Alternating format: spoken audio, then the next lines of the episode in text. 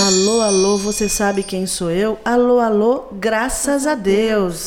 Este aqui é mais um podcast Armaria Bonita, apresentado por mim, arroba e por ela, uma das mulheres mais lindas. Gente, eu ainda não me acostumei com, esse, com Eu essa acho abertura. Eu fico sem graça. Ela, Gabi Moreira.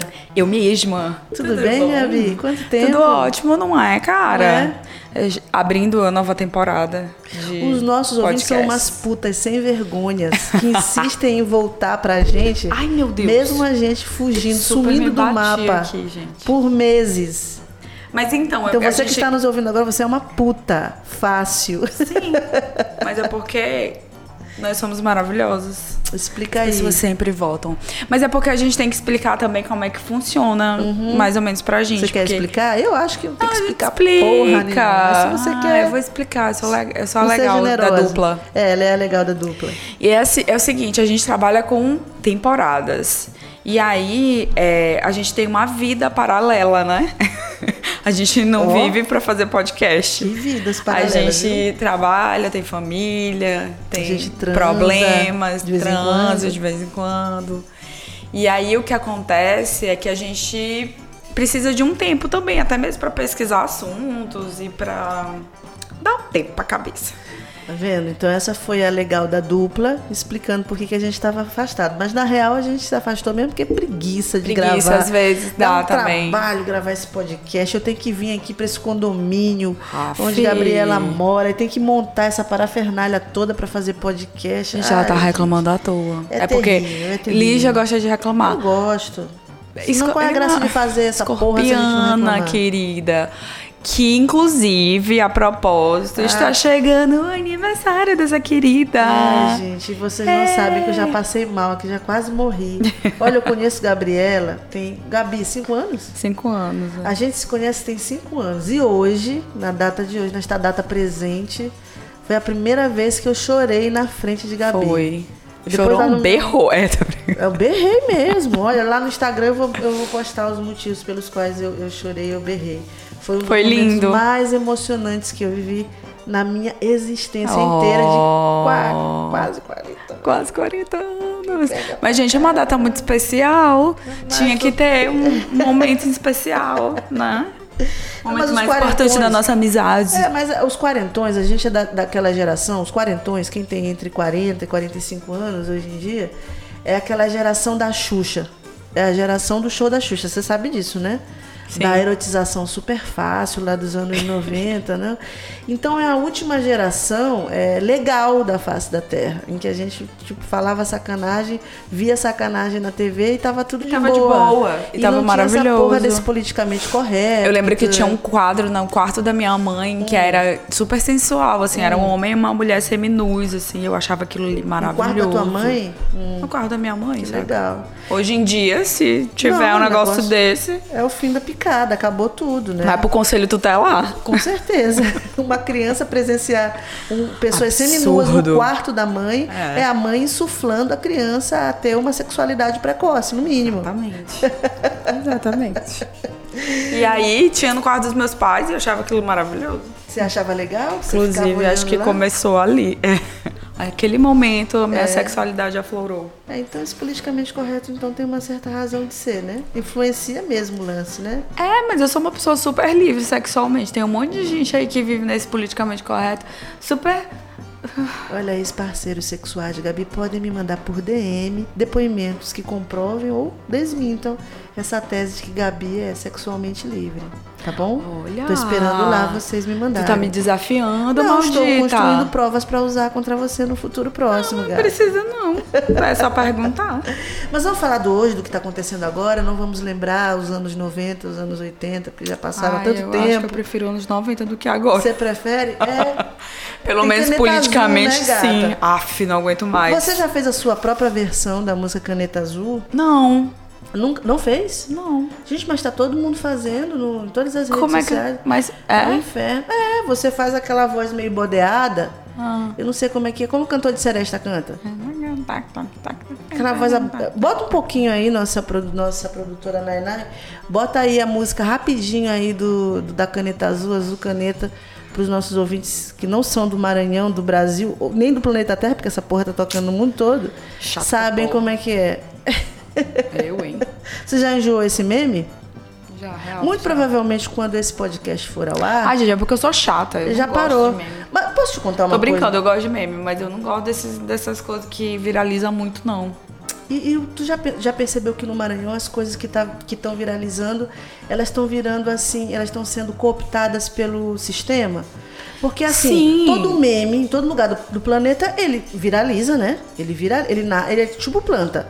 Nasce. E aí a publicidade vai cresce lá, e pega morre. e Sim, usa e não sei o quê. Os melhores. Mas aqui tá uma loucura. É, tá uma Qualquer loucura. coisa vira um, informe publicitário de tudo, é. saca? O, Ad- o Adão do Geladinho foi recebido pelo Não sabia governador, nem quem era esse menino. pelo prefeito, por não sei quem. Virou um negócio Assim, louco. ótimo, sabe? Mas E a mesma coisa é o menino, Marcos, como é o nome dele? É Marcos Gomes, Marcelo Gomes, Manuel Gomes, quem é esse? o autor do hit Ah, Caneta tá. Azul, Azul Caneta. Ele foi, ele teve, eu até vi um vídeo do presidente da, da Assembleia, o Telino, que recebeu ele lá na Assembleia. Os deputados fizeram fila para ele cantar lá um trecho de Caneta Azul com o deputado lá segurando a caneta azul. Então, se você for nas redes dos deputados, estão todos eles lá tietando o cara do caneta azul. Amiga, é o que a gente tava falando na parada do Twitter, é a duartilização das redes. das redes, né? Da vida, cara. né? A duartilização da Porque vida. du- é uma coisa que Duarte faz. Ele fez, inclusive, tava lá É, com caneta é. azul. Ele faz, ele pega todos os memes e transforma num. Mas você já parou pra pensar qual é o mesmo. segredo de caneta azul? Por que, que caneta azul virou um negócio que o Neymar de Ferrari canta, o Alok colocou na festa dele, os deputados fazem fila para o cara cantar? Você já parou pra pensar?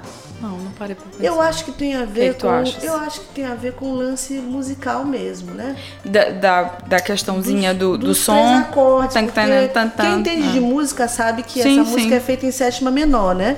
Com intervalo de Gente, cinco que tons. chique. Nainá e beijo. Não, mas não precisa saber entender de música pra isso, não. Eu não entendo nada de música, não sei nem o que tu tá falando. Mas então, quem entende de música sabe que ela tem aquele, aquele intervalo de sétima menor com cinco tons inteiros e dez semitons. Pronto, só precisa saber isso. A maioria das músicas, da Anitta até a. sim, sim. Até a. Eu ouvi uma vez Todo a Miley Cyrus falando sobre isso. Então, toda, a Miley Cyrus também. É, dela toda falando da composição. Aí ela falou assim: Ah, mas e, e como é que você compõe? Ela falou assim: Ah, tem, tem a métricazinha Pop, sétima menor. que faz e, É e, a, a harmônica, e vai ser. é sétima vai menor. estourar a. Exatamente, mas é sétima menor. Miley Cyrus e ele. nananana, nananana, É sétima menor. Então toda música pop que viraliza tem essa porcaria dessa construção harmônica vagabunda aí. Mas tem uma coisa boa que eu acho, sabe? Até a Adele tem, mana. Até a Adele. Ela uma vez também numa entrevista Mentindo, falou. mas mentindo que é um troço mais sofisticado, mas É, tem, né? então. É, tem tudo isso tem também. Um verniz ali de, né, que é mais Tem sofisticado. uma, uma voz boa, sei lá. Mas você sabe que pra gente encerrar esse assunto, a gente entrar no tema do podcast, só dizer que eu acho legal o que aconteceu com o Manuel Gomes. É um cara na simplicidade, com uma letra que é muito interessante para a realidade do Maranhão, que é uma terra de gente analfabeta. Ele está falando da relação dele com a caneta na época da escola. Então, numa, num, num estado em que a gente tem um grau de analfabetismo muito grande, tem a ver com a cultura da maioria das pessoas que estão no interior do estado e mesmo aqui na capital, né? É uma terra de analfabetos, infelizmente. Mas é um lance que viralizou sem falar de bunda e de novinha, senta aqui, senta acolá, do funk, sabe? Essa coisa bestial. Me desculpa, eu acho funk bestial. Eu adoro funk, tá? Adoro a Anitta, acho muito legal.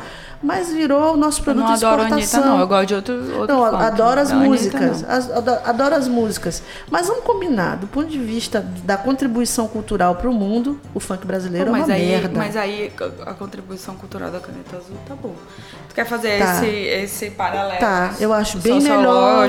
Eu acho bem beleza. melhor a caneta azul do que novinha senta aqui, senta ali, senta acolá. Vou te engravidar no baile funk, eu acho mais legal. Acho que mediocridade por mediocridade, vamos de caneta azul, que pelo menos está exaltando a relação do cara com a educação, com a escola e tudo mais. Eu acho que é super bom pro cara, né? Assim, e o cara saiu lá do... Ele é de que interior? Ele é de balsas. saiu de Balsas e veio. E Balsas é mais deve, rica do que Deve estar, com certeza, né? Soja, oi. Você chega lá em Balsas, você fica impressionada com os caras têm helicóptero particular. Você dificilmente vê casa de type em Balsas, sabia? Balsas É, o Matheus é do, de Balsas, né? Que Matheus? O Matheus do grupo Matheus. É, de Balsas, Ah, é, exatamente. Coração do, do Brasil. Enfim, vamos falar do, do tema que nos Vamos, trouxe hoje para esse, esse pequeno podcast, deixar a caneta azul de lado. Nós vamos voltar a um tema que marcou o início do nosso podcast. A gente vai completar um ano agora em dezembro. Dezembro. E a gente sempre teve essa preocupação de falar de alguns temas que é, fazem parte do nosso cotidiano, do nosso dia a dia e que, de certa maneira, é, tem essa interlocução com as pessoas que nos cercam, com as pessoas com, com as quais a gente quer interagir. Então, é um tema de saúde mental e a gente vai voltar a falar da questão da ansiedade. Esse tema, quando a gente foi pensar numa pauta para o podcast, eu achei que era legal a gente retomar, porque a Gabi, ela fez um testemunho outro dia no Twitter, muito legal. Eu tô enrolando, tá, gente? Que eu tô procurando aqui Eu tô o tweet. de- Vocês estão vendo, né? Não sei enrolar. Tá bem aqui o tweet. Tu quer que eu leia? É, não, eu gostaria de ler. Você Tá. deixa, eu tive um maior, tra- tive maior Deixa. trabalho para poder encontrar aqui. ler. deixa, deixa. É, quando, quando a gente começou a construir a nossa amizade, como a gente falou no início do programa, a gente se conhece tem um tempão, mas eu acho que a gente começou a construir nossa amizade mesmo de dois anos pra cá. E foi exatamente no momento em que a Gabi começou, em que a Gabi começou o tratamento dela. E aí eu lembrei disso porque ela falou no tweet, no tweet. E aí foram esses tweets que ela postou que nos iluminaram esse tema e é muito legal que a gente volte a esse assunto. Eu tenho certeza que vocês vão curtir e interagir com a gente. Então seguem, seguem os tweets da Gabi. Há exatos dois anos fui diagnosticada com transtorno de ansiedade generalizada. Inclusive já falei sobre o assunto no podcast Armaria Bonita. É, sobre a minha experiência e rotina com a doença. Durante esses dois anos tomei remédio e hoje comecei a tomar a última caixa do tratamento. É a última bolacha do pacote. É um misto de felicidade por finalmente estar apta a lidar com a ansiedade sem precisar de ajuda dos remédios e um pouco de medo de como eu vou conseguir fazer tudo isso. Atenção para o clima de medo. Mas, ao mesmo tempo, sabendo que tenho em mim todas as ferramentas de que preciso para lidar com as minhas próprias emoções. É uma vitória diante de um ano tão desafiador e saber que estou super bem comigo mesma e só evoluindo. Viva 2019, só tenho a agradecer. Então, assim, eu achei esse testemunho muito legal, porque, primeiro, você é uma excelente narradora, porque você começa a história, né? Falando do passado, aquele clima de suspense. Aí tem o suspense no meio, tal. clímax. Aí no meio tem o medo, medo, ai meu Deus, ai meu Deus. Aí no final tem o êxtase, A salvação. né? A salvação, a redenção A da redenção. personagem. Viva 2019, só tenho a Princesa agradecer. Gabi. E eu, pode ser que eu, eu tava até con- conversando no início do programa, pode ser que eu, eu esteja no início de, de, um, de um processo de ansiedade não saiba, pode ser que eu já esteja no meio e não saiba, porque o que me chamou muita atenção nesse depoimento da Gabi e também nas conversas que a gente teve no podcast anterior, é número 5, você pode. É número 5, Episódio né, Gabi? cinco, isso. Episódio 5, você pode procurar, você Eu pode falo sobre ouvir. a rotina mesmo. Ele é muito legal para quem tem ansiedade e quer aprender a lidar com todos os processos que envolvem reconhecer que você tem um, um transtorno, né? Mas assim, o que me chamou muito a atenção na- na- nessa, nesse depoimento da Gabi é essa coragem é, pessoal de admitir que você tem um, um problema que está relacionado à saúde mental. A gente tem muitos tabus em relação a isso, né, Gabi? E aí eu queria que tu- Inclusive eu mesmo. assim. é, eu queria que tu começasse falando um pouco sobre esse reconhecimento, que é o que a gente estava falando antes do podcast. Como é que é ser diagnosticado e passar por essas fases do luto de negação, depois aceitar, depois é, enfrentar o tratamento. Eu acho que é exatamente isso, assim. É você passar por todas as fases.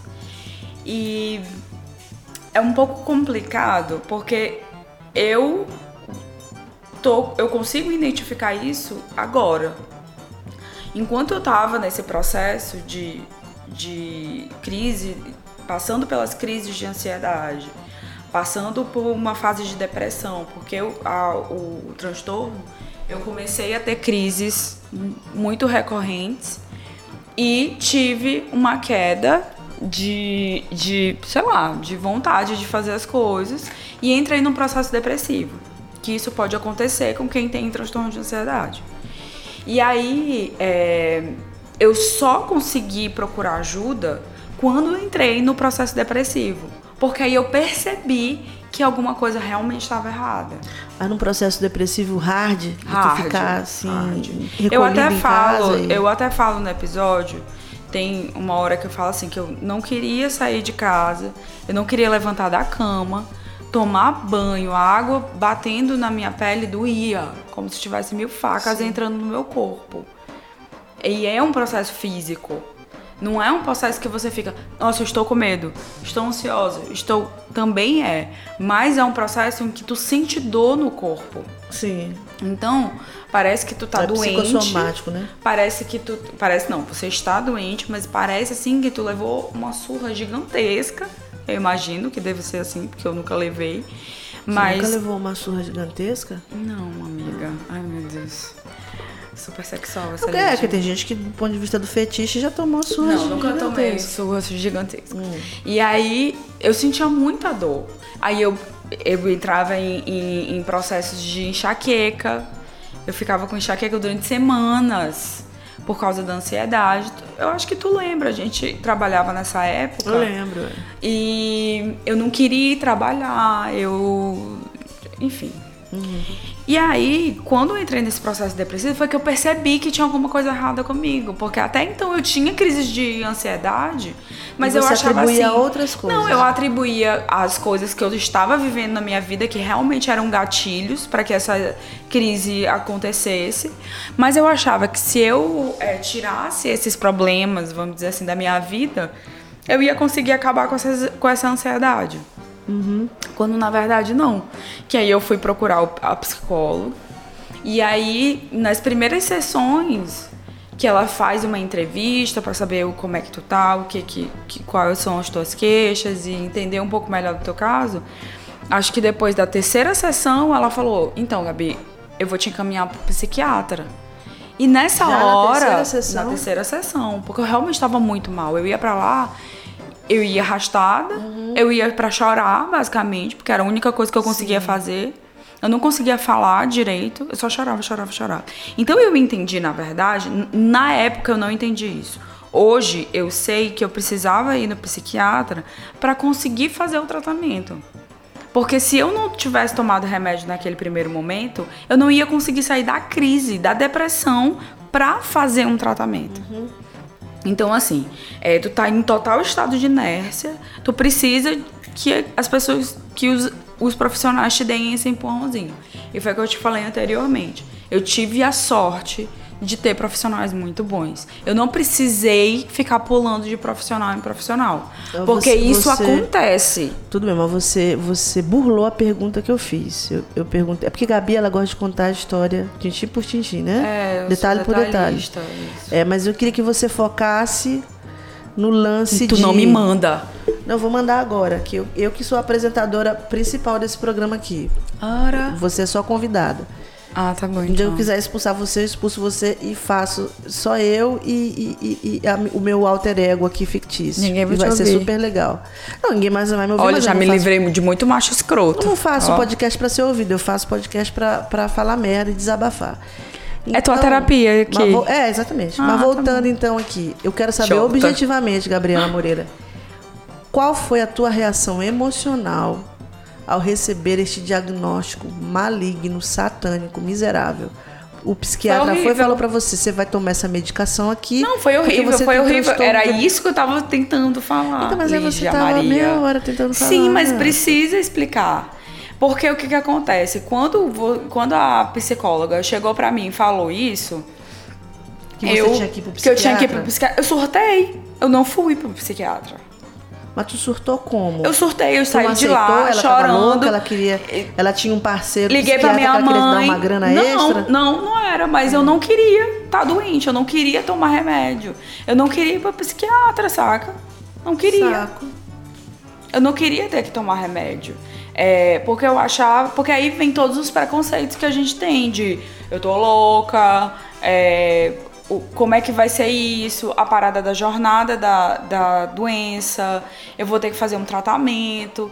Eu ti, tive experiências dentro da família de pessoas com doenças mentais e que foram processos super difíceis, assim, que eu via crises e etc. Então, assim, eu achava que eu ia viver tudo aquilo ali. Os preconceitos também estão na gente, sabe? Então eu surtei, eu falei, eu não vou. E eu passei muitos meses sem conseguir ir no psiquiatra. E ela falava, olha, seria interessante se você fosse um psiquiatra, mas tudo no seu tempo. E eu fui no meu tempo. Uhum. Teve uma hora em que eu não aguentei mais. Uhum. Que eu tinha que ir, porque senão eu não ia mais viver. E aí eu fui. Uhum. Eu fui no psiquiatra, o que foi super bom. É, é, muito bizarro, assim.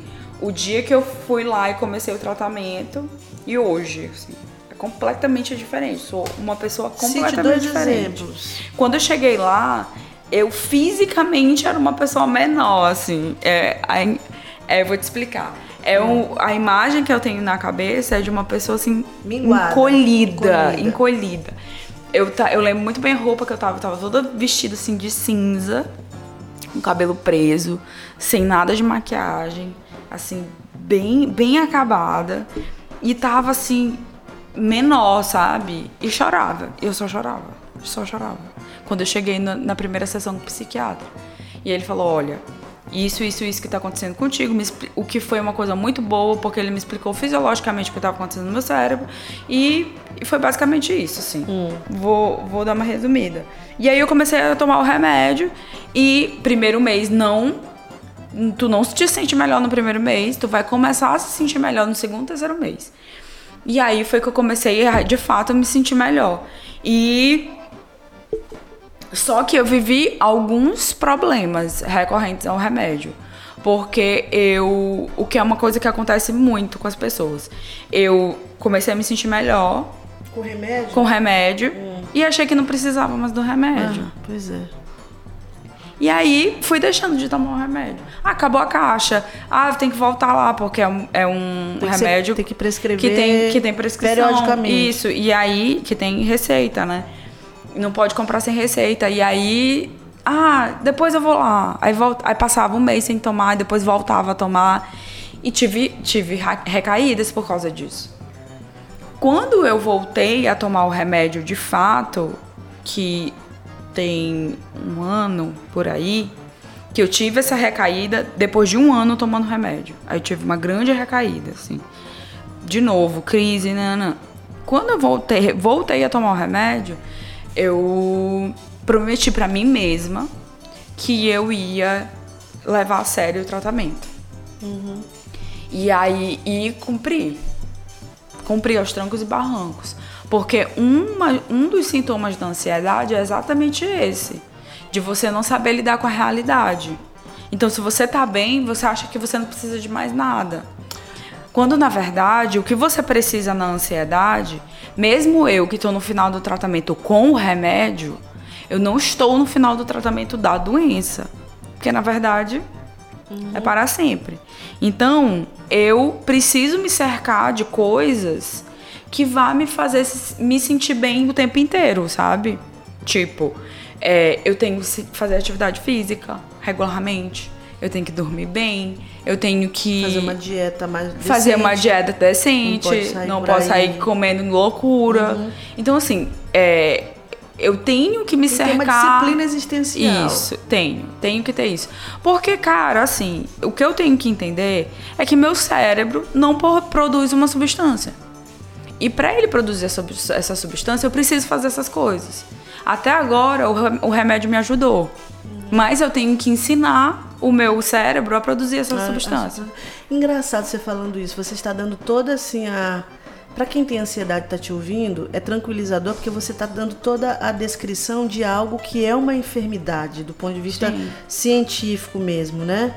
Sim. É, e quando, quando a gente pensa em doença mental, a gente geralmente pensa que é uma é uma falta do que fazer, do que pensar. E aí, nesse sentido, como leiga no, no assunto, eu queria ser bem escrota, me dar esse, esse luxo de ser bem escrota, como geralmente eu sou, mas enfim, a gente está falando de um assunto sério. Vai na frente. Vai, As vai pessoas frente, que eu frente. tenho conhecimento que têm ansiedade, que estão no meu círculo de convivência, todas elas têm algumas características em comum, Gabi. Tipo? E a mais, a que chama mais atenção, as duas que chamam mais atenção são, primeiro, são pessoas muito inteligentes. Segundo, são pessoas muito sociáveis, do ponto de vista de sentir vontade de interagir com o outro. Então, os meus amigos que dizem que têm ansiedade, dentre eles você, que tem essas duas características todos, inteligência e sociabilidade, eu fico pensando assim, cara, então se é, assim, ela tá dizendo aqui que é uma doença, que é um negócio que não é uma substância que tu não produz, precisa aprender a produzir, precisa ter uma rotina para aprender a produzir. Mas eu tenho a impressão que é uma doença de gente inteligente. Gente burra não tem ansiedade. Porque eu não sei, sabe, amiga. Porque, se é exatamente. Bem, o que é ansiedade? Ser inteligente. Não, só só para concluir o meu pensamento. Ah. Porque, o que, que eu penso como ansiedade? Ansiedade é um estado de espírito, um estado mental que te leva a um estágio de auto-percepção. Está dizendo que desloca da realidade, né? Mas é um, é um, é um estado de auto-percepção que te deixa em desespero porque você vê os objetos que, que são os teus objetivos de vida, seja profissional, de relacionamento, é, de carreira, de, de, projetos de vida, distanciados daquilo que você acha que você é. Eu não tenho capacidade, o meu mundo caiu, a minha vida ela é muito menor do que eu imaginei que ela poderia ser para que eu alcançasse todos esses objetivos, êxito na vida pessoal, na vida profissional, na vida financeira. É assim que eu olho as pessoas, uma, uma autocrítica tão forte, tão pesada, que ela se divorcia da própria percepção do que todo mundo tem dela. Porque eu vejo todos os meus amigos com ansiedade como pessoas altamente capazes, muito mais capazes do que eu e que, no entanto, às vezes não percebem. Sim. Isso, entendeu? Mas eu acho assim que então, não é só é isso. De gente inteligente. Não é só. eu, eu, eu, pois é. Gente instrumental, gente burra não tem assim. Muito obrigada pelo elogio meio torto, não, mas, mas é muito sério, obrigada. Desculpe, é sério, tô falando Mas sério. eu acho que assim, é, quando eu falo que é a, dis, a distorção da realidade, é principalmente você se distanciar da questão temporal, porque você não vive o presente. Você vive Quando você tem você ansiedade, é você vive o futuro ou o passado. Ou o passado. Você remói o passado ou vive sofrendo pelo que ainda não aconteceu. Entendi. Pelo que pode acontecer. Tenho do que não. Na verdade, não é que sejam pessoas momentos inteligentes, assim. Não sei se eu daria essa, esse adjetivo. Mas Mas, primeiro- são pessoas que pensam muito. Tá, exatamente. exatamente. São pessoas que pensam muito. Pra você, pra você ter É isso. você tem que construir um cenário, né? Mas só que Cenários. isso é uma parada que te aprisiona. Por exemplo, vou dar um exemplo prático sobre isso. O que tá acontecendo na minha vida agora? Eu tô passando por uma, eu tô passando por um momento super bom, assim, de tranquilidade, super bom comigo mesmo, mas tá acontecendo uma coisa que nunca aconteceu. Desculpa, gente. Anticoncepcional de Gabriela. Meu anticoncepcional, é. Já já eu tomo. É, tá acontecendo uma coisa que nunca aconteceu na minha vida. Eu tô com preguiça de pensar. Ou seja, Eu estou com preguiça. Tô virando burra? Talvez. é menos ansiosa. Tô com preguiça de problematizar. Por exemplo, essa semana. Mas preguiça em que sentido? Porque tem aquela preguiça que é tipo, só não quero pensar nisso. Ou tenho outras coisas pra pensar, eu deixo esse pensamento em segundo plano.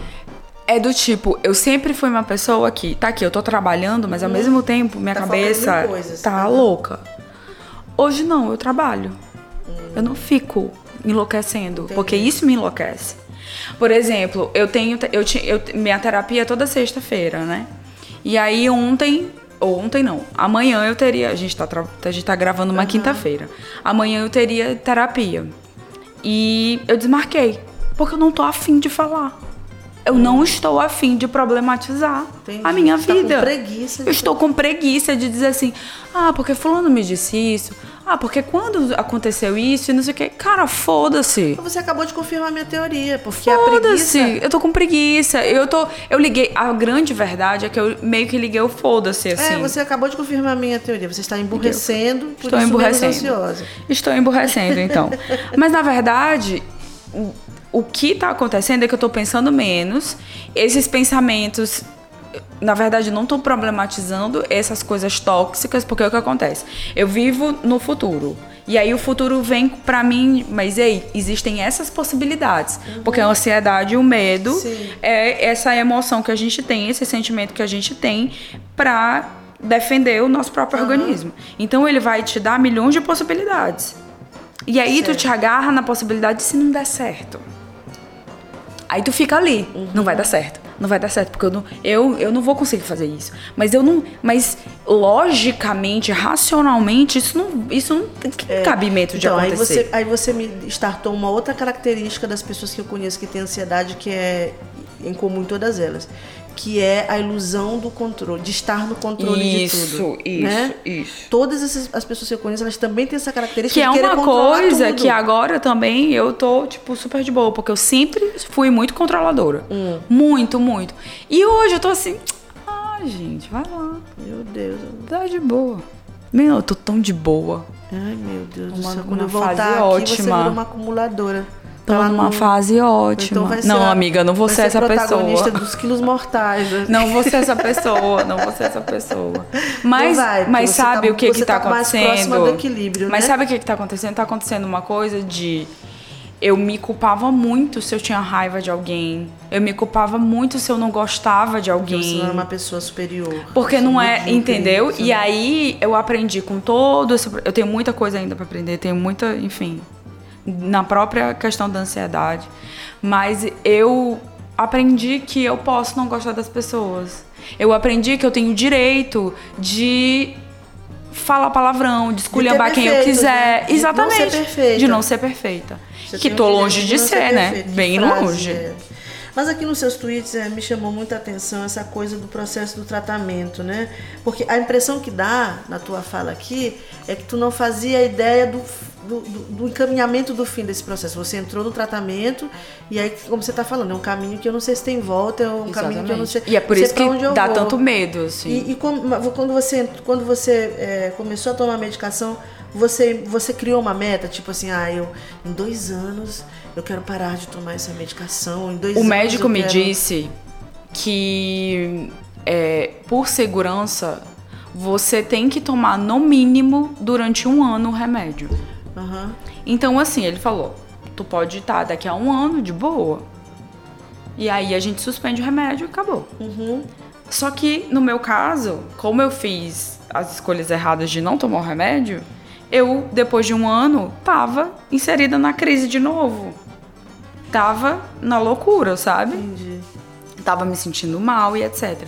E foi uma fase super difícil porque eu me culpava. Porque, pô, por que, que eu parei de tomar o remédio? Por que, que eu achei que tava bom? Pô, é um tratamento. Eu mesmo é, me sentindo bem, eu teria que ter continuado para esse tratamento dar certo. Para esse tratamento ter consistência, sabe? Porque o, o, o remédio, ele, ele ajuda e ensina teu cérebro, cérebro a produzir a substância. E ele precisa de um determinado tempo para isso. Uhum. E eu cortei isso. Então, depois de um ano, quando eu tive que tomar uma dosagem muito maior do remédio, dobro do que eu tomava, eu falei, fudeu. É, eu vou tomar esse remédio tudo. pro resto da minha vida. Uhum. Quando o médico chegou agora, foi diminuindo. Depois de seis meses ele diminuiu pra metade. E agora eu tô tomando é, metade da metade. E, e a última caixa, no, no, no, final da caixa, que é no final daqui, acho que no final de dezembro. Uhum. Final de dezembro eu, eu termino. No final do ano. Eu termino de vez de tomar o, o remédio. Uhum. Quando eu fui percebendo que ele estava diminuindo e eu tava bem, uhum. e aí a minha psicóloga chegou para mim e falou assim: Gabi, tu já fez o retorno com o psiquiatra? Eu falei, não, tem uns meses que eu não volto lá. Aí ela falou assim, então, eu acho que tu devia voltar lá. Pensa nessa possibilidade, porque te avaliando aqui no consultório, eu percebo que talvez tu não precise mais desse remédio. Esse remédio já fez o que ele tinha para fazer. Aí você ficou eufórica, né? Cara, o contrário, eu fiquei com medo. Meu Deus. Eu fiquei é, com você medo. fala aqui, né? Eu fiquei com Porque medo. tem esse desafio de agora eu vou ter que enfrentar o fantasma. Eu, com, eu comigo mesma, entendeu? Eu, uhum. eu mesma, Irene, não sei das contas, uhum. entendeu? E aí eu parei e falei assim, mas tu acha que eu sou capaz? aquela parada, sabe? Tu acha que eu sou capaz? Ó, com certeza. E, me- e eu tava, e nessa época eu tava vivendo um processo meio difícil, assim, na minha vida, sabe? É, um processo de separação e etc, tentando entender e tudo mais. E aí ela falou assim, não, pô, não é- tu não vai deixar de sentir as coisas. Não é que tu vai ser feliz o tempo inteiro, mas tu vai saber lidar com os momentos difíceis da tua vida que tu antes não sabia e agora tu sabe. Tu tá Que é o que a maioria das pessoas em tese faz, né? Lidar Exatamente, com lidar com os vida. problemas que eu não conseguia. E agora Você eu acha consigo. mesmo que a maioria das pessoas está conseguindo lidar com os problemas? Porque a impressão que eu tenho. Irmão, a gente mora no Brasil em 2019. A sensação que você tem é que tá todo mundo doido. Todo mundo enlouqueceu, que todo mundo surtou, que todo mundo perdeu o seu centro.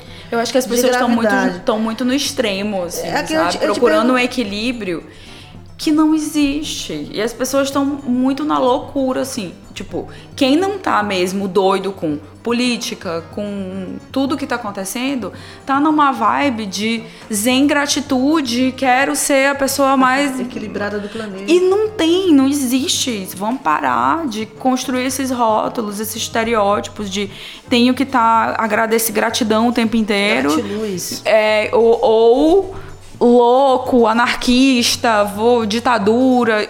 Não tem, gente, não existe. Não existe. Não adianta. Você não tá patrulhando, não, os modos de vida das pessoas? Você não acha que é válido, por exemplo, você Na verdade, nessa... é o contrário, gente. Vamos ser o que tiver que ser, Não, sabe? Tem gente que é gratiluz. Mas sem se é culpar, de sem. verdade, Sim, né? mas sem se culpar, sem, sem. O que eu tô tentando dizer, Lídia, Hum. é das pessoas poderem fazer isso sem se preocupar se elas. é, O que, que elas têm que ser, Em sabe? plena era do Instagram, você quer que role isso? Isso. Porque senão as Você pessoas vão ficar doentes. Essa construção da Como imagem, elas já estão doentes. Essa construção da imagem de ser bem sucedido, de ser feliz, de estar satisfeito e, e o tempo todo e, e que gera, né, essa essa que gera esse processo de ansiedade mesmo sobre a perspectiva de quem você é e do que as pessoas pensam do que você é, tem a ver com as redes sociais, porque a gente vive numa era em que Tem. se sataniza muito as Tem. redes, né? As redes sociais criaram essa polarização, criaram essa essa essa farsa da felicidade plena e eterna e a vida não Sabe é o assim. que eu acho, Você acha que faz sentido Mais isso? cedo tu me perguntou se esse que a ansiedade era uma doença, o transtorno de ansiedade era uma doença da moda. E aí tu me perguntou que se era uma coisa que as pessoas estavam percebendo mais ou se era realmente uma, uma, uma doença, sabe? E eu acho que é as duas coisas. E um dos culpados é não, não é só a rede social, mas é essa questão de você estar sempre online de você estar sempre disponível, de você estar sempre olhando todo mundo, de você estar num aquário. Tá todo mundo num aquário. Tá todo mundo olhando a vida de todo mundo e todo mundo sendo observado o tempo inteiro. Só que ao mesmo tempo, ninguém sabe da tua vida, porque tu só mostra aquilo que tu quer. Você tá sozinho e a multidão ao mesmo tempo. né? E isso enlouquece uma pessoa. Porque você é mais ou menos assim. Eu tô mostrando nas minhas redes sociais que eu tô maravilhosa. Olha que maravilhosa. Tá todo Olha como eu tenho amigos, né? am- Você amigos faz um maravilhosos. post com uma expectativa de mil pessoas curtirem aí. Gente, meus 215 amigos, eu sou muito descolada, muito inteligente, muito, muito linda, muito não sei o quê. Mas ninguém sabe, na hora que eu chego e tô postando essa foto, que eu tô jogada bem aqui no sofá, às vezes, chorando porque não consegui fazer, entregar um trabalho que eu queria, ou um cliente foi chato, ou sei lá, ou briguei com o Mas aí namorado. como faz? Porque as redes são irreversíveis. Você está num processo de aprofundamento da relação online. Isso não vai, não vai mudar. Não, não né? vai, A gente está não indo, vai. inclusive, para o hard, né? Então, assim, o que que faz se, se essa exigência da, da tua persona online ela vai ser cada vez mais exigida de ti? E aí, qual é a solução? Porque Eu acho que a solução é tentar não se importar. é mesmo, gata, ser cínico? Ser cínico. É não se mesmo? importar. Hoje em dia eu me importo bem menos. Eu já me importei muito com isso de Instagram, sabe? De eu ficava meio obcecada com até da minha timeline tá coerente, Aham. de cor, de não sei o quê. E Sim. Hoje em dia Até a paleta de não cores, ligo né? nada, assim, ligo zero, ligo zero. Eu entro nas redes sociais muito pra ver daquilo que eu gosto. Que foi o que eu criei os filtros. Eu criei filtros nas minhas redes sociais pra ver só o que eu gosto. Só o que eu quero. Você criou uma hiperbolha. Hiperbolha. É. Meu Deus. Não é que eu não vá ver as coisas que eu não goste. Eu vejo. Mas hoje isso também. Você escolhe a hora que você quer ver o Mas, que você não cara, tá afim. exatamente. Mas isso também. Eu liguei um grande foda-se assim, pra todas essas coisas, assim, principalmente de política. Por quê? Que era uma parada. Porque era uma parada que me incomodava muito. Hum. É, e eu, eu, consigo, eu consigo agora viver até com os Minions, cara. É mesmo. Consigo, amiga. De boa. eu só consigo Ai, vai lá. eles, São queridos Eu não demais. consigo, eu não conseguia Os antes. Hoje eu queridos. consigo, fico, converso. É, menina, Beijos Minions que ouvem esse podcast, é triste. Não, é maravilhoso. Não é? Tá lindo. Tá enlouquecido. É, então a avaliação que você Um déspota avalia- louco. A avaliação que você faz é que pra viver melhor, então você tem que ligar meio que o foda-se. Tem que ligar o Tem que foda-se. ficar um pouco cínica pra certas coisas da vida. Tem. Cinismo é legal, às vezes. Mas isso não é tóxico para as outras pessoas que estão convivendo com você? Porque, veja bem, é muito legal. Eu sou cínica, tá? Tô falando isso do Eu alto sei. do meu hipercinismo. Eu sei, querida, tudo bom. Mas eu sei, às vezes, que isso tem um custo emocional para quem tá do teu lado. Porque às vezes passa a percepção de que você é insensível, de que você ignora o sentimento do outro.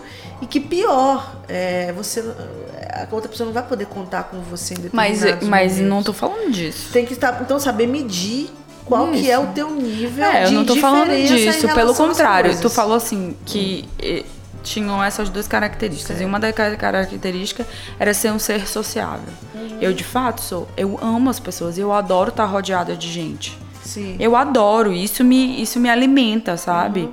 E eu gosto muito. Agora sim, eu tenho momentos. Eu tenho os meus momentos que eu quero ficar só. Que é uma parada que eu, principalmente por estar morando sozinha, tô aprendendo a fazer, que é ficar sozinha. Uhum. E tô curtindo muito, porque eu tô curtindo minha casa, tô fazendo muitas coisas pra mim. Tô fazendo É, a gente dança. tá curtindo tanta casa que ela já chegou, me mostrou a parede que ela pintou, já me mostrou o negócio da rede aqui na varanda, já Ai, mostrou foi. o projeto que ela tem aqui de es- uma arte experimental, não sei das quantas que ela vai fazer aqui na sala. Exatamente. Então, eu tô aqui super curtindo, assim, sabe? Mas eu também tenho momentos em que eu estou disponível. E aí, nesses Para momentos. sexo, inclusive? Para sexo, inclusive. Come. Gente, eu tô toda hora batendo nesse microfone. É. Desculpa, Nainai. E aí, é, sei lá, eu gosto muito de estar rodeado de gente.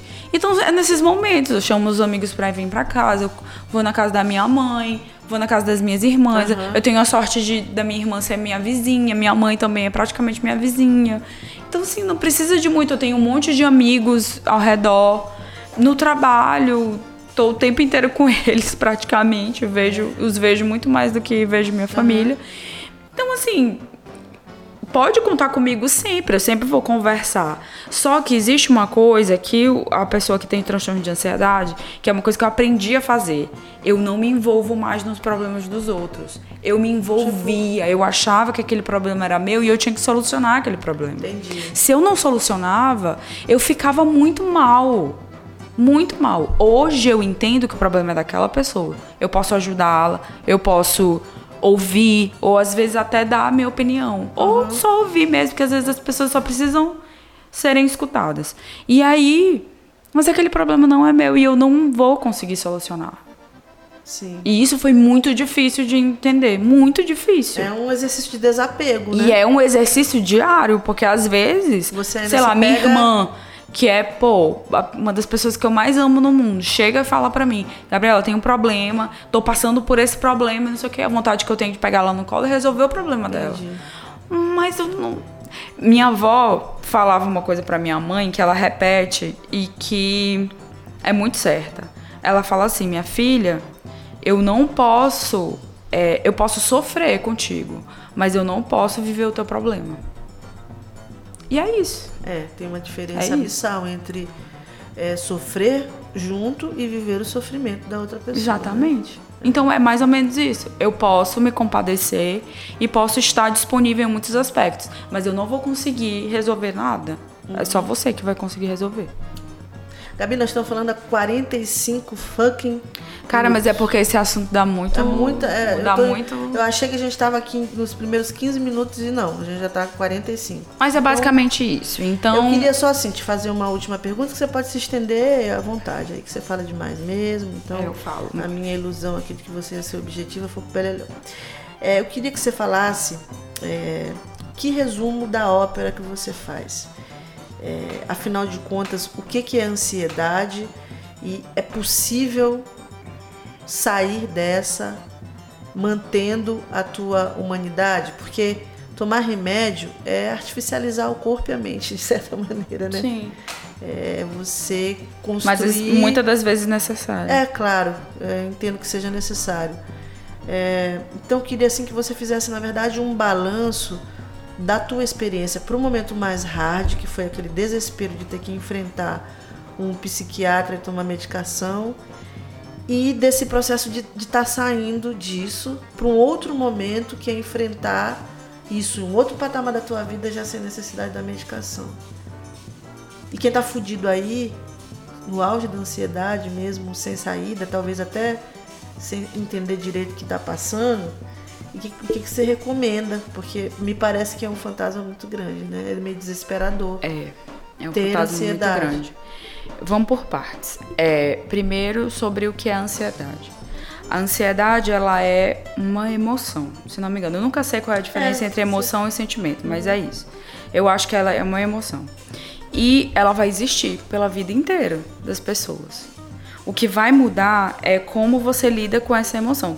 Tem pessoas como eu que não sabe lidar muito bem com a ansiedade porque não produz substâncias no cérebro que aguentem isso. E existem pessoas que têm essas substâncias e tá de boa, conseguem lidar com a ansiedade. São graus. Assim como existem pessoas que não conseguem lidar com a ansiedade com graus muito mais elevados do que o meu de, de transtorno. Dito isso, com, como que eu passei pela crise? Eu, de verdade, não consigo te dizer o que foi que me impulsionou para sair da crise. A única coisa que eu consigo te dizer é que eu tinha uma vontade muito absurda de ficar boa, não por mim, mas pelos outros. Porque eu não tinha é, coragem, na verdade, eu não tinha forças o suficiente para ver as pessoas terem pena de mim. Porque eu tinha isso. Eu tinha pena de mim mesma. Então, como É eu bem não bizarro, tinha. Assim, eu te conhecendo, eu te ver, eu te imaginar como uma pessoa que tem pena de si. Eu tenho dificuldade de, de visualizar isso, porque eu, eu, eu imagino que tu tenhas também, pra ti deve ser terrível constatar isso, né? Eu acho que pena é um dos piores sentimentos É. que uma pessoa pode ter pela outra. assim. Exatamente. Por si, então, Por ser pior ainda. E eu tinha pena de mim. E eu me dava um desespero muito grande em imaginar as pessoas sentirem pena de mim. Foi por isso, eu acho que foi esse o impulso que eu tive para sair da crise e para procurar ajuda, na verdade. Porque eu, eu só saí da crise porque eu procurei ajuda profissional. Porque não adiantava eu conversar com ninguém. Pra mim, no meu caso, eu não conseguia. Porque eu não, além de não, de não conseguir visualizar as pessoas sentindo isso por mim, eu achava que não adiantava. entendi. Eu achava que eu estava incomodando as pessoas, que as pessoas estavam irritadas com o meu problema, porque elas não iam conseguir resolver, e elas não iam mesmo, mas elas ficavam tentando me dar soluções e aquilo só me irritava. Tipo, vai correr, vai pra igreja, tá falta de Deus, falta de rezar, Falta de ter o que fazer. falta de, de trabalho, Sim. falta de filho. Cara, isso é muito grave Tu, porque é uma... Por que, que tu não engravida? É, mas uma parte significativa da sociedade tem esse pensamento em relação não só a transtorno de ansiedade, mas a toda e qualquer enfermidade mental. Isso. As pessoas têm muita dificuldade, né? E quando tu tem câncer, tá lá o diagnóstico, o câncer tá lá, tem um tumor, é visível, tudo mais. Agora, uma questão que envolve o psicológico é muito subjetivo você avaliar o que, que é doença e o que, que é mimimi. É por isso que hoje, tá Lídia, com eu falo muito abertamente sobre uhum. isso, assim. Para quem quiser vir conversar, inclusive Sim. pessoas, se vocês estiverem mal, se quiserem conversar sobre, a gente marca um café, se Olha, o telefone dela é e nossa, conversa pelo Instagram, eu dou meu número lá no Instagram, não tem problema nenhum. Só que eu, eu falo sobre isso exatamente por isso. Porque existe esse estigma de você hum, incomodar, de você não. É muito chato, cara. É muito chato ah, você me tá. Incomoda. Você que tem pois é, ansiedade, é muito não chato. venha falar comigo. Pois é, não, não vai falar com Lígia, vem falar comigo. eu não, eu não tinha coragem de falar para as pessoas. Para falar para minha tinha... mãe, olha que, pô, tu conhece minha mãe, minha Conheço. mãe é uma pessoa super aberta Sim. a esse tipo de coisa. E eu não, eu fui falar depois de muito tempo para ela. Depois de muito tempo quando? Depois que você Quase já tinha... um ano. É mesmo. Quase amigo. um ano. Cara, que coisa. São, são descobertas que para mim são chocantes porque eu não, é, a imagem que a gente constrói dos nossos amigos, ela é muito fictícia também, né? É, não, Como a gente está sempre olhando os nossos amigos com benevolência, a gente está sempre vendo amigos felizes, amigos que estão legais, amigos ótimos. E não é assim, a existência é muito complexa, né? A existência muito, é muito difícil. Muito. E nem sempre os amigos podem ajudar mesmo. E porque, você projeta muita coisa Porque o olhar amigos, do amigo, né? o amigo, ele tem muita dificuldade de ser sincero com o outro pelo medo de magoar mesmo. E as, eu, por exemplo, tenho a menor sensibilidade para dizer uma coisa delicada de maneira é, tranquila. Eu digo, olha, tá uma merda mesmo e acabou. E, mas você não pode falar isso para um amigo seu que está numa situação de fragilidade. Então, geralmente, você vai mascarar. Você vai dizer uma coisa bonitinha, porque ele é seu amigo e você não quer que ele, ele fique pior do que ele já está, entre aspas, né?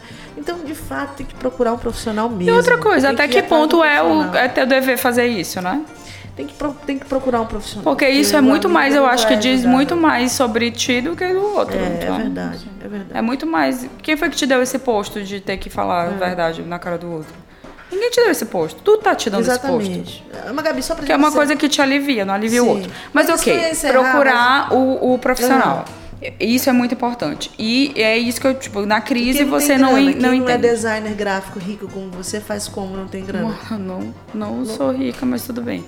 É, você é tem... rica de acordo com a, com a renda do maranhense médio? Me desculpa, tá? Mas enfim, não vamos discutir Olha renda. quem fala, né? Vamos é, não vamos discutir renda porque eu vou ser a pobre do rolê, né? Aham. Enfim, e aí é, tem, tem alguns lugares em que você pode procurar ajuda. É, nas universidades, ah, que é tem cursos de psicologia, tem normalmente lá, né? tem é. centros de assistência a, a pra, é, de consultas psicológicas, uhum. né? Normalmente são os estudantes, auxiliados pelos professores e é tudo de graça, assim. Eu sei que no Selma tem, eu não sei se na UNDB tem. É, eu acho que mas na UFMA eu, tinha, na minha época de UFMA. Na eu UFMA, e eu sei que no Selma tem. E eu já vi até uhum. propagandinha e tal. Eles, eles postam sempre sobre esse centro. Você vai lá, marca consulta e é super bacana isso. O SUS, ele, ele fornece o remédio e as consultas psiquiátricas, né? Isso. É, mas tem muito psiquiatra bom também pelo plano de saúde. Para quem tem plano de saúde. acho que o SUS também deve ter, né? Acho que sim. Deve ter. Com deve certeza, ter, com certeza. Certamente. E é basicamente isso, assim. É, Aí, deixa eu só te fazer uma tu falaste, pergunta. Só Tá. no final, assim, pra eu fechar aqui, e porque tu perguntaste sobre o final do tratamento, como é que eu tô agora Uhum. lidando com isso, né? É, eu tô apreensiva, assim, claro. Eu, eu não sei como é que vai ser daqui a dois meses, né? Sem medicação. Sem a tá medicação falando. Uhum. total. Mas ao mesmo tempo eu tô confiante, porque foi como eu falei no tweet. Eu sei que eu tenho as ferramentas em mim para lidar com isso. Sim. Então, é, por mais que no começo eu talvez tropece uma ou duas vezes, hoje eu tenho confiança e segurança de saber o que eu vou fazer, sabe? De não só depender do remédio, que já é uma coisa que acontece hoje. Eu não dependo só do remédio. Eu preciso fazer outras coisas para me sentir bem. Então, é um processo, né? E eu tô aprendendo com esse processo. E, e vai ser mais um desafio e tamo aí. Estamos aí na atividade. Daqui a um ano a gente volta a falar desse assunto. Vamos voltar a falar desse Vamos. assunto daqui a um ano? A gente podia chamar mais gente, né? Que passou, É, porque ficar só um também no meu. doente aqui, bota um monte de ansioso aqui, ver se eu Vamos. saio viva aqui desse povo. eu só tenho eu só uma última pergunta, porque Tá. foi uma curiosidade mesmo que me veio à mente enquanto tu estavas falando da tua mãe, né? Uhum. Demorou pra contar pra ela. É quem tem uma, um parceiro ou uma parceira diagnosticado com, com ansiedade, porque assim, Deus me livre, ter um relacionamento com alguém ansiedade. Mas Então, tem pessoas que aconteceu né? comigo, né? Com- o que que tu diria pro par, você, o que que você diria? Você teve, teve, né, um parceiro, dois, dez, sei lá quantos, ao longo desse processo. O que que você diria pro parceiro hoje, né, já que você está recuperando a sua sanidade mental? Show. Não é mais a maluca do pedaço. Ou não, vou continuar sendo não, sempre. é, vai que você tá enganando todo mundo, né? O que, que você diria assim? Que- qual é o predicado ou qual que é uma dica para conviver com alguém que está enfrentando essa barra que é gostar de você? É, As pessoas tendem a ser egoístas e egocêntricas. Entende? Então elas acham que o problema é com elas. Então é muito difícil você lidar com um parceiro que tem ansiedade, porque essa ansiedade ela respinga na relação. E aí esse parceiro tende a achar que o problema é com ele e não é. Esses esses problemas que surgem na relação entre muitas aspas é uma um problema projetado da doença. Então você tem que ter muita paciência e muita generosidade para entender isso. Para entender, ei, o problema não é com você, o problema tá comigo tentando lidar com esse problema. Eu não tô conseguindo e eu não tô conseguindo sozinha. Por favor, tem paciência. Pega na minha mão e tem paciência. Nem todo mundo tem. E aí é aquela coisa, é uma questão de escolha. Não é fácil. Tem dias bons, tem dias ruins. Não é fácil. Mas assim como não é fácil conviver com ninguém. Porque eu tô falando de um transtorno de ansiedade, mas as pessoas têm milhões de transtornos. É verdade. Tem milhões de manias, tem milhões de síndromes, É que é verdade. super difícil também de lidar. Então, assim, como toda relação, amorosa ou não, você vai ter que ter generosidade e empatia com aquela pessoa para entender o caminho dela. O caminho dela não é igual ao seu caminho. Então, você entendendo que aquela pessoa tem uma vida, tem uma história separada da sua e que vocês estão andando juntos por algum momento e algum tempo, fica mais fácil assim. Sim. Pra você se distanciar daquele problema e entender que o problema não é você. Muitas das vezes não é. Pode ser também. Pode ser também, né? É. Pode ser também. Pode ser que essa pessoa seja o gatilho pra, É, pra crise, né? Aí, minha amiga, aí outro Aí pode- é outra, aí outro outra história, é outra história.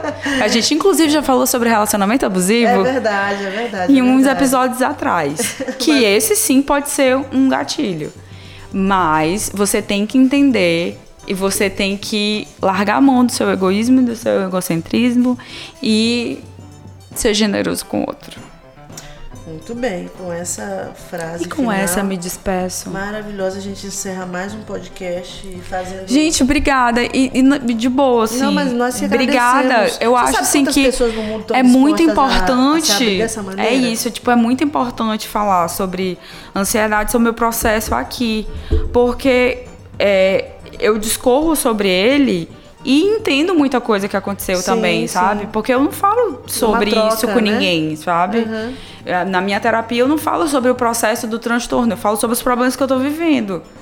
Eu não falo sobre É. como foi, ou como era, ou como deixou de ser. Eu não falo sobre uma coisa isso. que é muito impressionante, porque o primeiro programa que a gente fez sobre ansiedade gerou um feedback muito bom, ou seja, tem um monte de gente aí com Tomara que as pessoas gostem. É, vão gostar, claro. E- Porque você fez esse Tô ato aqui. de generosidade de se abrir pra falar de coisas que são Então, muito uma coisa que eu ia falar. difíceis, quando né? eu quando eu tuitei esse esse, esse esse desabafo, eu joguei pro Instagram também, né? Uhum. E cara, eu recebi muito, muito, muita mensagem, muita mensagem das pessoas falando assim: "Gabi, eu nunca tinha ouvido falar, nunca ouvi ninguém falar, nunca vi ninguém falar sobre o final do tratamento. As pessoas falam de que descobriram que tem transtornos e etc, de, de, que estão em tratamento, ou então já falo, tipo, no passado. Ah, passei por isso, Há etc. 250 anos. é. E tu tá falando em tempo real, tá fazendo uma live do, do teu transtorno e falando para todo mundo que é possível ficar bem, sabe? É possível você conviver com isso. É possível você não tomar o remédio e tá de boa, sabe? Vamos ver. Mas eu achei legal esse feedback que as pessoas me deram de. Poxa, eu, eu tenho depressão, as pessoas falando, sabe? Uhum. Eu tenho ansiedade, eu fui, acabei de ser diagnosticada com tal, eu tomo tal remédio, qual é o remédio, qual é a dosagem, assim, eu recebi muita mensagem assim. E, cara, tá todo mundo no, no, no mesmo barco. Todo mundo doente. Todo mundo no mesmo barco. Valeu então, Gabizinha. Vamos Eu que embora? agradeço. Vamos. Uma pena, porque tem 30 anos que a gente não faz esse podcast e é tão Não bom é? Tô com conversar, saudades. Né? Também, morta de saudade. Ah. Mas aí vamos fazer, manter o diálogo em off, tá? Vamos. A galera aí não precisa ficar sabendo que a gente vai falar depois. Tchau, gente. Vamos transar. Beijão, até a próxima. Beijo, tchau. Sabe Deus quando a gente volta. Beijo, tchau. Vamos transar bem, não é ela com os ouvintes, nem comigo, é com alguém por aí, tá? Se Deus quiser. Gente, nossos ouvintes, eles cabem numa Kombi. A gente podia trazer todos eles aqui pra bater Meu um papo. Deus do céu. Vamos Ai, isso? vamos. Todos Fechou. aqui, Fechou. Fechou. Valeu, Beijo. galera. Até a tchau. próxima. Tchau, tchau.